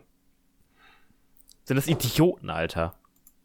Joey Bosa, kam der nicht gerade von der Injury Reserve wieder? Ja, die haben beide, also die haben beide Verletzungen, steht noch nicht fest, ob die wirklich ausfallen, aber Mike Williams hat auf alle Fälle äh, ähm, unterer Rücken. Und oh. äh, der musste auch mit Hilfe in den Bus. Oh, okay. Und Bosa? Also, ähm, ich sag mir, warum? Warum macht man das? Warum lässt man seine Starter spielen in diesem unwichtigen Game gegen die Broncos? Oder ich denke mir, warum spielen die durch? Also, ja, genau. Ich, in, solchen, in solchen Momenten denke ich mir, äh, behandelt doch solche Spiele einfach wie ein Preseason-Spiel. Ja, ja du lässt die paar Raps und so gut ist. Genau, du lässt die vielleicht äh, ein oder zwei Drives spielen, weil vielleicht willst du noch mal irgendwie eine, eine Kleinigkeit beobachten, vielleicht eine Kleinigkeit einspielen, die du für die kommenden Wochen brauchen könntest. Und dann machst du das und danach nimmst du die halt runter und lässt die zweite Garde spielen. Ja, Aber zumal man ja sagen muss, sowohl Williams als auch Bosa waren über lange Strecken in der Saison verletzt. Also vielleicht war das eher tatsächlich so im Sinne, also ne, von Staley, wir müssen uns auch mal in seine Position irgendwie versetzen, gedacht als Übungseinheit. Ja, Schwachsinn, du machst doch keine ja. Übungseinheit in einem richtigen Footballspiel. Das ist Müll. Nee. Geht gar nicht klar. Du hast dich jetzt halt in eine schlechtere Position gebracht, weil wieder Stammkräfte fehlen oder verletzt oder nicht, nicht zu 100% spielen können. Selbst wenn Mike Williams jetzt auf dem Platz steht, das wird ja irgendwelche Auswirkungen auf ihn haben. Und das ist einfach, ach, das kann ich einfach nicht verstehen wenn das jetzt noch darum ginge, einen besseren Spot in den Playoffs zu bekommen, gar kein, gar kein Ding, dann ist ja alles okay, dann spielst du noch, aber es ging ja um nichts, es ging wirklich um gar nichts. Und jetzt ist die Sache, jetzt, jetzt steht es halt ein bisschen schlechter da. Ich glaube trotzdem, ähm, wir dürfen die Jaguars, sie haben jetzt fünf Spiele in Folge gewonnen. Wir dürfen aber nicht vergessen, dass die fünf Spiele in Folge auch gegen Teams waren, die wirklich angeschlagen sind. Wir sprechen hier von den Jets, wir sprechen von den Texans, wir sprechen zweimal von den Titans. Also klar, sie haben die Spiele gewonnen, aber ähm, es war auch gegen Teams, die halt gerade Probleme haben. Cowboys waren auch dabei. Ne? Lasst ne? also euch. Das dürfen, dürfen wir uns vielleicht nicht von täuschen lassen, ne? Klar, die Jaguars sind auf einem aufstrebenden äh, Ast, aber gegen die Chargers könnte es trotzdem schwieriger sein. Ja, lasst euch von mir erzählen, wie der Point Spread zurzeit aussieht bei ESPN am Start dieser Woche. Die Chargers sind mit einem soliden Ein-Punkt Favorit. Ja, wow. das passt aber auch zu dem Spiel. Das passt zu dem Spiel. Chargers leicht, leicht vorne, äh, Jaguars äh, in lauer Stellung dahinter. Es ist auf jeden Fall spannend, was die Jaguars über die Mitte des Feldes machen können, weil da sind sie mit Abstand am stärksten. Äh, ob sie da an einem Dervin James vorbeikommen, wie sehr der sie in der äh, Defense nerven wird, das wird sehr spannend. Und dann muss man vielleicht hoffen, Digga, dass Trevor Lawrence seine Form behält, dass er diesen einen Ball, den er zum Touchdown nicht trifft, äh, gegen die Titans, dass er den beim nächsten Mal macht. Ich meine, den macht er wahrscheinlich in, in äh, acht von zehn Fällen. Da hat es dann mal nicht gereicht, weil die Plattform nicht, äh, nicht gut genug war. Und kann diese Defense, kann die Jaguars Defense, von der ich immer noch glaube, dass die insgesamt halt einfach zu schwach ist an vielen Bereichen, ja, ja. Äh, kann die, ähm, kann die diese Los Angeles Chargers Offense irgendwie aufhalten. Denn auch die ist zumindest, oder hat zumindest die Möglichkeiten, explosiv zu sein, Wir haben Justin Herberts Armtalent vorhin schon mit angesprochen. Auch der ist in der Lage, äh, das Field einfach mal zu flippen mit einem Play und mal äh, 50 Yards am Stück gut zu machen. Und um das zu verhindern, braucht man natürlich massiv Hilfe von der Defensive Line. Und die hat zumindest, auch wenn sie äh, insgesamt wenig Penetrationskraft hat dieses Jahr, die hat sich zumindest äh, gegen die Tennessee Offensive Line so viel Mühe gegeben, wie sie konnten. Äh, aber die müssen halt auch mal, damit was bei rumkommt, ja, damit du mal die Offense vom Feld kriegst, auch einfach mal ein paar Sex machen. Das sehe ich auch so. Ähm, was da absolut natürlich dann äh, nochmal in Frage zu stellen ist am Ende der Saison, also wenn die Playoffs durch sind, ist, ist die Frage nach der, der Draft-Entscheidung des letzten Jahres und dem First of All Pick. War das die richtige Entscheidung?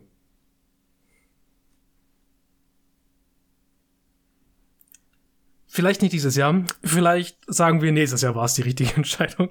Nicht also den, den, den Trevor Walker-Diskurs möchte ich nicht nochmal aufmachen. Ah, Trevor Walker. Ja, die, äh, die Defensive Line und der Pass Rush, äh, der Linebacker, die versuchen ihr Bestes äh, bei den Jaguars, aber es reicht nicht immer. Oh, äh, Andre Cisco, der hat, der hat Speed. Äh, nee, den meine ich gar nicht. Oh Gott verdammt, wer hat da die Interception gefangen? Ähm, das war nicht Cisco. Ich habe seinen Namen ver Warum habe ich jetzt gerade nur den Namen im Kopf?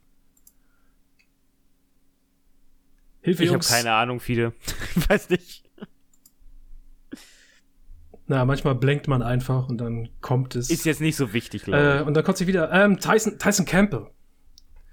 Der hat Speed, der Junge. Äh, meine Güte. Speed. Alles klar. Ich möchte dann von euch auch noch hier an dieser Stelle wissen, ich äh, mache da natürlich mit. Wie sind eure Tipps bei diesen Spielen? Wir gehen noch mal zu den Miami Dolphins gegen die Buffalo Bills. Äh, ja, da ich, schreibe ich mal überall ein F, ein T und ein M hin, oder? Ja. ja. Baltimore Ravens gegen die Cincinnati Bengals. Cincinnati Bengals? Bengals? Äh, was? Äh, Bengals, natürlich. Ja, das habe ich auch nicht anders erwartet. Jetzt nochmal der spannende Part. Wie spielen die Chargers gegen die Jaguars? Jaguars. Ich gehe auch mit den Jaguars. Ach, wirklich? Ja. Ja, fick, ich auch. Ähm, okay, da, schön, schön mal die ähm, AFA AFC Playoff-Tipps an dieser Stelle zur Wildcard-Runde. Fantastisch. Speichere ich mal eben ab, dann äh, können wir am nächsten Wochenende, wenn es dann so rund geht, uns wieder auf äh, WhatsApp wieder schön auf den Sack gehen uns gegenseitig. Maxi, hast du noch irgendwelche letzten Worte für uns? Ja, ihr Lieben, ähm, ich hatte euch einen kleinen Auftrag gegeben vor Beginn dieser Sendung. Und zwar ging es darum, ähm, wir alle kennen den Pro Bowl, einmal zur Erläuterung. Das ist das All-Star-Game. Ähm, früher war es ein All-Star-Game, jetzt ist es einfach nur die All-Star-Auswahl. Ähm, der NFL-Spieler aus der Regular Season. Und es gibt dabei natürlich auch mal Spieler, die trotz guter Leistung übergangen werden, denn es gibt A nicht unendlich viele Plätze und B ist die Auswahl der Leute, die im Pro Bowl stehen, manchmal etwas fragwürdig, weil eben auch Fan-Votings dazugehören und die haben einen direkten Einfluss auf das Ganze.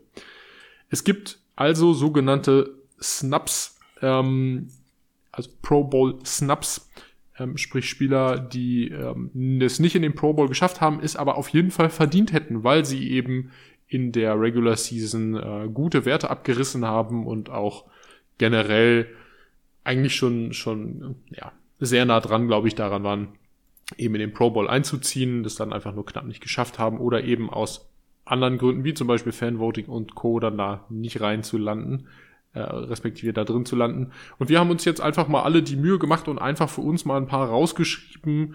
Ähm, jeder von uns kann, glaube ich, ein bisschen was dazu beitragen nachher äh, und da mal zu gucken, ey, äh, wen haben wir da eigentlich nicht mit drin? Wen hätten wir vielleicht gerne noch mit drin gehabt? Wer hätte es verdient, auch eben da zu landen? Und dann würde ich jetzt einfach mal dich, Fiete, bitten, anzufangen mit deinem, mit deinem Snubby Number One. Äh, vorweg muss ich ja nochmal ansprechen, dass äh, die Art und Weise, wie dort die einzelnen Positionen besetzt werden im Pro Bowl, dass das ein sehr veraltetes System ist. Ein System, das so eine Position wie den Edge Rusher nicht kennt. Und gerade da gibt, es dann häufiger mal Probleme, was die Besetzung von Linebacker-Spots angeht. Äh, jetzt sch schwinge ich hier die große Tirade für äh, Pass Rusher, also für, für Defensive Lineman, äh, Edge Rusher und Outside Linebacker. Äh, Defensive Ends, meine ich nicht Defensive Lineman. Äh, und will aber eigentlich über einen Inside Linebacker sprechen. Das. Was? Einem Off-the-Ball-Linebacker.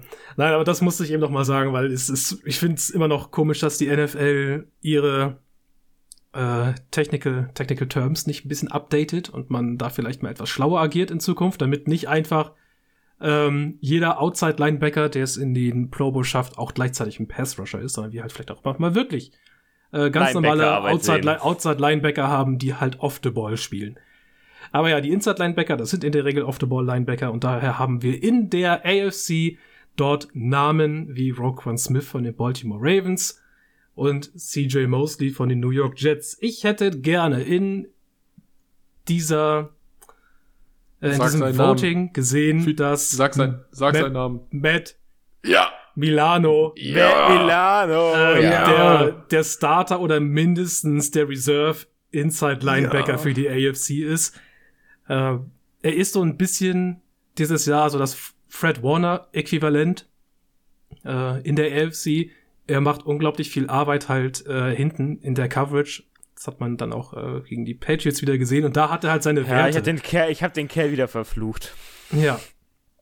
Und da würde ich mir wünschen, dass das, dass das besser wäre. Man sieht ja zum Beispiel, wenn man in den NFC-Kader guckt, da hat es halt sein, sein Pendant in Fred Warner halt äh, easy reingeschafft. Namen, ne? Namen. Ja. Und mit Milano wird hier halt einfach äh, übergangen und ist äh, einer meiner Pro Bowl Snaps dieses Jahr. Äh, für mich, ich möchte mich da gleich anschließen, äh, du hast ihn jetzt vorweggenommen, für mich absolut auch ein Kandidat, der dann eben bei der Associated Press, also bei der All-Pro-Auswahl am Ende. Da, haben die einen größeren Unterschied? Machen die einen Unterschied zwischen Outside und Interior Linebacker? Äh, äh, Inside Linebacker? Das ist eine gute Frage. Die haben die Unterscheidung machen alle. Du meinst die Pass Rush äh, äh machen die machen die, die Pass Rush Geschichte rein? Äh, nee, ich glaube tatsächlich nicht, ne? Ich glaube, die, die gehen auch von diesem alten klassischen äh, Spielerbild aus. Ähm, nichtsdestotrotz glaube ich, dass Matt Milano eine sehr gute Chance hat, äh, ins Second Team All-Pro zu kommen. Doch, es ja, gibt ähm, Edge, doch in ähm, All-Pro gibt's Edge, ja. Bei den All-Pro gibt es äh, ja. die Unterscheidung zwischen äh, Edge-Rushern und Outside-Linebackern, die auf der Ball spielen. Ah, nicht ah. immer. Vergiss es. Okay. Doch nicht? Nee, vergiss es, weil ich habe das, hier, ich hab das, ich hab das hier gerade auf. Äh, Edge Rusher und Gleich. Outside Linebacker. Ja. In beiden Positionen steht TJ Watt drin. Ach so, ah, okay, sie, sie. Und äh, auf Linebacker. Ach, ach, das ist doch alles Bullshit. I hate Gut. that. Gut. Nichtsdestotrotz, äh, Matt Milano auf jeden Fall meiner Meinung nach eine gute Chance auf einen Inside Linebacker ähm, Platz im, im All-Pro-Team äh, absolut berechtigt. Wobei man auch Credit to CJ Mosley geben muss, der die Saison bei den Jets nach zwei Jahren Abstinenz vom Football unglaublich wieder zurückgekommen ist. Definitiv. Ähm, das kann man ihm nicht unterschlagen. Qualifiziert sich damit eigentlich auch zumindest so ein bisschen für Comeback Player of the Year. Ähm, ich glaube, die wenigsten können von sich behaupten, nach zwei Jahren äh, so zurückkommen, äh, so zurückzukommen, wie sie eben davor gespielt haben. Insofern, ähm, das ist schon schon sehr beeindruckend an der Stelle. Kann ich mich nur anschließen. Ganz tolle Wahl. Ganz tolle Wahl, ja. Ähm, Tim, möchtest du weitermachen? Ja, ich, ich habe mir Herz für Guards. Uh, ja. ja. Uh, uh. Ich spreche hier äh, äh, auch in der AFC mhm. ähm, von Kevin Seidler von den äh, Baltimore Ravens. Der hat nämlich, ja. also ähm, da gehe ich nicht nur von den, von den Leuten, sondern auch, was mir vor allen Dingen aufgestoßen hat, ist, gegen wen er verloren hat, das Voting. Gegen Weil Quentin Nelson. Ja, ja, genau, gegen Quentin Nelson. Und er hat sogar die meisten Fan-Votings in der gesamten NFL auf seiner Position bekommen. Das heißt, da ist er schon geführt. Das heißt, die Experten haben es in der Hinsicht verkackt. Äh, oder die Re Reporter. Ähm, weil ich kann Joel, äh, also ich, ich kann Joel Bitonio verstehen. Ich kann Joey Tooney auch auf gewisse Weise verstehen. Aber ich verstehe Quentin Nelson dieses Jahr nicht. Quentin Nelson, toller Guard, gar kein Ding, aber Quentin Nelson spielt diese Saison keine Top-Saison, dass er Ja. in den Pro Bowl gewählt werden dürfte. Und ähm, wenn man dann bedenkt, dass die Fan-Votings für Kevin Zeitler ähm, über, also äußerst hoch waren, äh, scheint es dann eine Diskrepanz zu geben, dass da wieder Namen sehr stark in den Vordergrund gerückt wurden. Quentin Nelson, letzten Saisons großartig gespielt, großer Name, ist ja auch vollkommen okay, aber dieses Jahr das Pro Bowl Voting nicht verdient. Ja. Ähm, ich finde, neben, neben Kevin Seidler sollte man da noch einen Slash machen und Tyler Linderbaum vielleicht noch nennen, der als Rookie in diesem Jahr auch eine sehr, Tyler sehr gute Linderbaum Saison... nicht Center? Genau, der hat Center gespielt. Ja, das ist ja eine Ja. eigene Position da. Ich weiß, aber deshalb Ja. ein Slash. Ich möchte das jetzt so, unter okay, Ding ah, fassen. okay. Die Interior Offensive Line, äh, gerade an den beiden Stellen von den Baltimore, äh, Baltimore Ravens darf man auf jeden Fall nicht für die äh, teilweise unterirdischen offensiven Leistungen der, der Baltimore Ravens eben verantwortlich machen, weil man da auch ganz klar sagen muss, die haben einen Job gemacht und da stimme ich dir absolut Als, zu, als, Tim. als Beispiel an dafür, an denen lag es nicht. PFF-Rating. PFF-Rating sagt, er hat zwei Penalties gemacht, zwei Sacks erlaubt, 74er Overall-Rating. Ähm, wenn man Quentin Nelson vergleicht, der hat fünf Penalties gemacht, fünf Sacks zugelassen und ein 67er Overall-Rating. Das ist schon ein Unterschied. Das ist absolut wahr. Fünf Ähm, Sacks im- zugelassen ist eine Menge. Ja, Das ist ja vor allem für einen Guard. Das muss ja mal durch die Interior, muss ja mal überlegen. Ja. Ähm, das ist schon, schon absolut nicht ohne. Ähm, also insofern, da stimme ich auf jeden Fall zu. Wie gesagt, Interior Offensive Line bei den Ravens äh, ist einfach für mich äh, in diesem Jahr auch nicht schuld daran, dass die Ravens eben teilweise Genau, wirklich, und ich finde, man äh, hat einfach, sind. also dadurch, dass ich finde das halt krass, dass die Fans halt da schon, also sonst reden wir davon immer, ey, dieses Fan-Voting ist Müll, du kannst damit äh, Sachen manipulieren und sonst irgendetwas. In der Hinsicht, finde ich, hat man ihm das genommen, weil das Fan-Voting ja ganz klar auf seiner Seite war und trotzdem die Experten gesagt haben, wir nehmen jemand anderen vor ihm und quasi Ja, mehr oder- Stimmen gegeben haben, was echt erstaunlich ist. Oder die Spieler Ja. halt, ne? Oder die Spieler halt, ne? Wo dann gefühlt ist, ja, pff, Guard, pff, ja, keine Ahnung. Ja, Quentin Nelson erinnere ich mich noch, der war, der war doch ein ganz guter, so ungefähr. Finde ich ein bisschen enttäuschend. Ja, an dieser Stelle sollten wir, sollten wir auf jeden Fall nochmal die All-Pro-Wahl auch abwarten, um zu Ja, gucken. das ist ein Riesen äh, und also es ist so ein was die- Unterschied. Der Pro Bowl Ja. ist, also sorry, wir müssen aber kurz, wenn wir schon darüber sprechen, Pro Bowl ist Schmutz. Ist großer Schmutz, diese Wahl.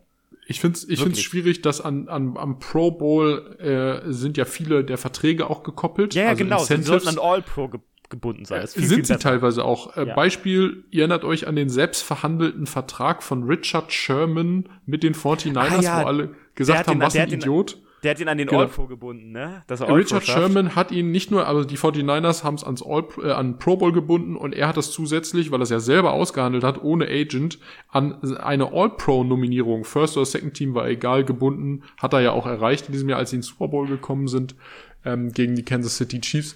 Und äh, damit hat Sherman auch richtig abgeräumt. Aber viele lassen sich eben da äh, an, an diese Pro Bowl-Nominierung binden. Und das muss ich ganz ehrlich sagen, das kann ich auch nicht so ganz verstehen, weil das halt eben wenig wirklich mit äh, individueller Spielklasse zu tun hat. Also nicht nur Beim ausschließlich. sind es und- nur die Journalisten, ne? äh, da ist es die Associated Press. Das sind nur Sportjournalisten, die auch die ganzen Rankings erstellen und und und. Ich würde diesen Herrschaften aufgrund ihrer Erfahrung auch einfach zutrauen, dass sie das richtig, äh, richtig einordnen können. Ähm, dazu gehören auch äh, die Journalisten im NFL Network in großen Teilen, die sich ja nur mit Football die ganze Zeit auseinandersetzen. Insofern, ähm, ja, den, den würde ich durchaus zutrauen, dass die äh, auf sowas auf jeden Fall eine, einen guten Blick haben, ja. Ähm, insofern, ja. Ich würde, würde, würde hier an, an ähm, erster Stelle bei den ähm, nicht im Pro Bowl nominierten Leuten, die es aber verdient hätten, Alex Highsmith nennen.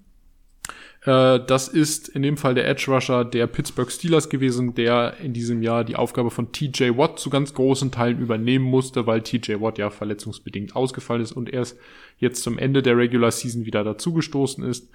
Ähm, Highsmith hat meiner Meinung nach ein Top-Jahr gemacht, äh, hat ihn würdig vertreten. Klar, TJ Watts Rekord ja aus dem letzten Jahr ist ähm, mit 22,56 ist natürlich ähm, relativ unnachahmlich. Äh, da muss man die Kirche auch mal ähm, im Dorf lassen. Aber Alex Highsmith hat halt äh, Stats gemacht, die ihresgleichen suchen. Er hat die meisten Forced Fumbles. Ähm, mit fünf insgesamt. Der hat 14,5 Sacks gemacht, 38 Solo-Tackles gelandet als Edge Rusher.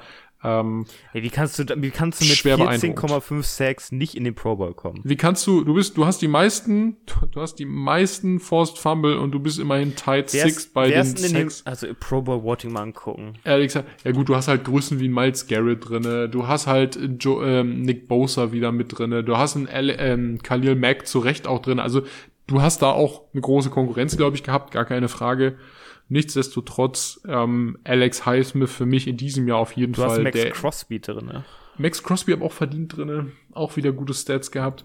Ähm, du hast mit Alex Highsmith aber auf jeden Fall einen, der äh, da in nichts nachsteht und der es auch verdient hätte, meiner Meinung nach. Ja, Max Crosby hat aber wie, das würde ich ja jetzt, äh, 12,5 hat er gemacht, ja. Ja, aber du musst dir die Quarterback Pressures auch angucken. Das ist halt, die Pressure Rate bei, bei Crosby ist schon, schon nicht ganz ohne. Ähm, gut, er ist auch der einzig gute Edge Rusher bei den, ja, bei den deswegen. Der macht ja alles alleine. Ähm, Fide, hast du noch einen für Ah, auch- uns? Hat auch drei Forced Fumbles. Nicht Oh schlecht. Gott, ähm, ich habe tatsächlich nur einen vorbereitet, aber ich schmeiß Okay. jetzt einfach mal ähm, äh, Titans Panther Ryan Stonehouse mit rein für die Special Teamer. Thumbs up. Oh. Oh, ja, der hat gepantet um sein Leben in diesem Jahr. Er musste ja auch viel. Also er wurde auf die Probe gestellt, könnte man vorsichtig sagen, oder? Wie würdet ihr das einordnen? Hat er den Rekord jetzt geholt?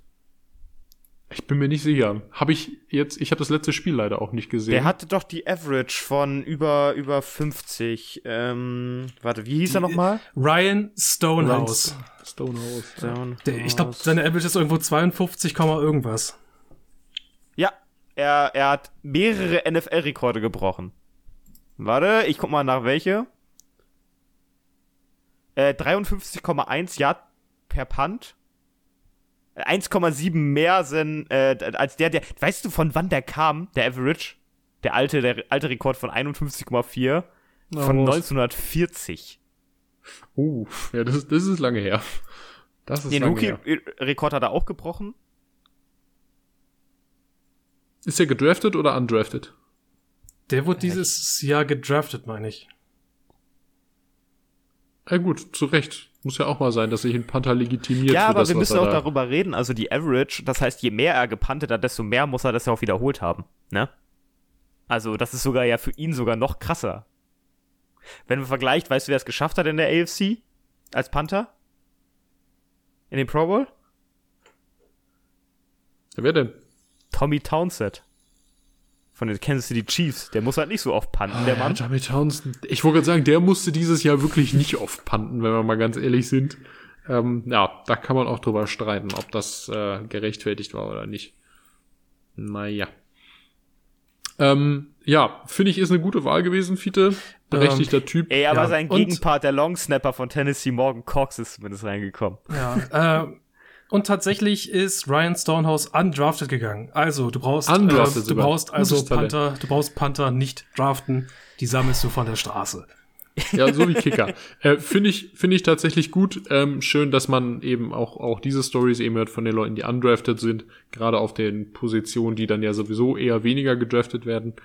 Äh, ich habe noch eine Position für euch, die eigentlich immer gedraftet wird, die äh, wahrscheinlich die zu den äh, in diesem Zweitplatzkreis ist der Position, die ähm, nach dem Quarterback kommen. Wide Receiver. Und das oh, Wide Receiver, genau. Es ist Amon Oh, St. einen. Brown. Amon Ra St. Brown die Saison ein Spiel ausgesetzt, also in 16 Spielen 1161 Yards gemacht. Äh, sein Job ist es ja vor allen Dingen eben auch die kurzen Routen abzudecken bei den Lions. 106 Receptions auch gemacht. Ähm, das war schon ziemlich ordentlich. Sechs Touchdowns gemacht. Sich nochmal gesteigert eigentlich zu letztem Jahr, wo er so ein Spiel mehr gespielt hat. Äh, und da war er schon ziemlich gut dabei mit über 900 Yards. Äh, der Junge hat auf jeden Fall ein sehr gutes Jahr gehabt, hat nochmal gezeigt, ich habe Talent, ich will Nummer 1 Receiver sein und das ist er auch. Und da finde ich, ist es halt manchmal eben schade. Gut, du hast Leute gehabt, die, die noch deutlich besser waren, gar keine Frage, etablierte Leute. Ähm, aber der hätte es auf jeden Fall auch verdient gehabt mit den, den Stats und auch mit seinem Spieleinsatz. Tolle Hände, muss man aber ganz ehrlich sagen. Er macht einen guten Job, dass der auch noch in den Pro Bowl kommt. Leider kein Platz mehr da gewesen. Aber guter Typ. Und für die Lions absolut auch ein Glücksgriff gewesen für die Zukunft. Ist ja auch eine vierte Runde, glaube ich, gewesen. Insofern ähm, tolles Ding, Amon Ross Brown. Wir haben, wir haben noch einen vergessen, finde ich. In der, in Ja, der, NFC, doch in, der. NFC, in der NFC, Leute. James Ja. Bradbury ist nicht in den Pro Bowl gekommen. James Bradbury ist nicht in den Pro Bowl Ja, gekommen. weißt du, wer dafür in den Pro Bowl gekommen ist? Trevor Dix. Ja, Trevor Dix hat auch nicht das Jahr gemacht. Du musst ja, ähm, also ähm, als. PFF-Vergleich, PFF-Vergleich, Ja. ähm, Solo, also ähm, erstmal das Rating 66 zu 73, also Trevor Dix Ja. 66. Ähm, Trevor Dix hat 56 Rece Receptions erlaubt, 56, drei Interceptions gefangen. Äh, James Bradbury hat 37 erlaubt und drei Interceptions gefangen. Und sie sind bei den Targets gleich. Ich finde, find Bradbury hat dieses Jahr auch echt. Darius Slay und James Bradbury haben auch monstermäßig gespielt. Und er hat Also- 0,6 Yards per Coverage Snap. Warte, was? Und minus 37 Expected Points added. Ähm, hat er geschafft. Das ist schon gut. Ist ja richtig Also jetzt crazy. kumuliert über die Saison. ja, über die Saison kumuliert, ja. Okay, sonst macht das ja keinen Sinn, aber. äh, Ja. An der Stelle vielleicht auch nochmal das junge Talent Tyson Campbell von den Jacksonville Jaguars zu nennen, der Cornerback. Äh, auch ein gutes Jahr gehabt. Ist auch so einer dieser Young Cornerback Stars on a Rise. Also nicht die, die jetzt Oh, vielleicht ja. der nächste Jalen Ramsey werden, aber die auf jeden Fall Talent haben, äh, ein First Cornerback in ihrem Team zu Christian werden. McCaffrey ist auch eine Honorable Mention. Ja, Christian. McCaffrey auch auf jeden Fall. Ähm, Für Miles Sanders wahrscheinlich so als Ersatz.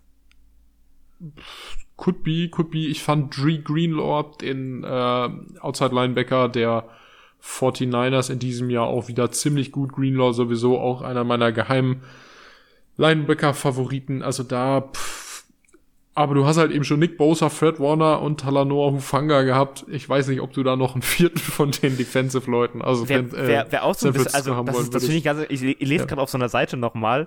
Also wir, Mhm. äh, Kirk Cousins ist ja auch in den Pro Bowl gekommen. ja, Ja. verstehe ich auch nicht. Ja, wei weißt du, wer da eigentlich, Jared Goff hätte es irgendwie verdient. Ja, mehr, mehr als Kirk Cousins, finde ich Kirk auch. Cousins, genau. Weniger gestruggelt auf jeden Oh, Fall. Ich boah, weiß nicht. Kann man, also kann du man musst ja auch streiten. bedenken, Ja. was steht Kirk Cousins zur Verfügung und was steht Jared Goff zur Verfügung. Ne? Hm. Ich Naja. muss ganz ehrlich sagen, Da will, ich, da, will ich jetzt, da will ich jetzt Kirk Cousins nicht, nicht zu sehr trashen in dem Vergleich. wäre, Jared ohne Goff Witz, hat die besseren Numbers, viele.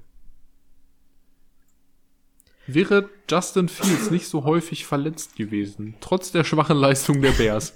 Ich glaube, dass Justin Fields eine reelle Chance gehabt Ja, hätte er hätte, gehabt, hätte er in den gehabt. Pro Bowl zu kommen, ganz ehrlich. Also Ja. mit den Leistungen, die er jetzt gezeigt hat, also auch so als junger Quarterback für die Zukunft, ähm, das, ähm, ja, da hätte ich auf jeden Fall auch was gesehen in ihm. Ja, als ein solch dynamischer Runner wäre auf jeden Fall äh, gut gewesen in dem Flag-Football-Spiel. Jungs, ich mach den Deckel drauf für heute. Ne? Sag doch nicht sowas, viele. Doch, jetzt ähm, äh, ein, äh, eine Seltenheit, dass wir ah, so eine Preview-Folge einfach mal zum Beginn der Woche rausbringen. Also an alle da draußen, nicht? Ihr habt, ihr habt hoffentlich eine schöne Woche hin zum ersten Playoff-Wochenende dieser NFL-Season.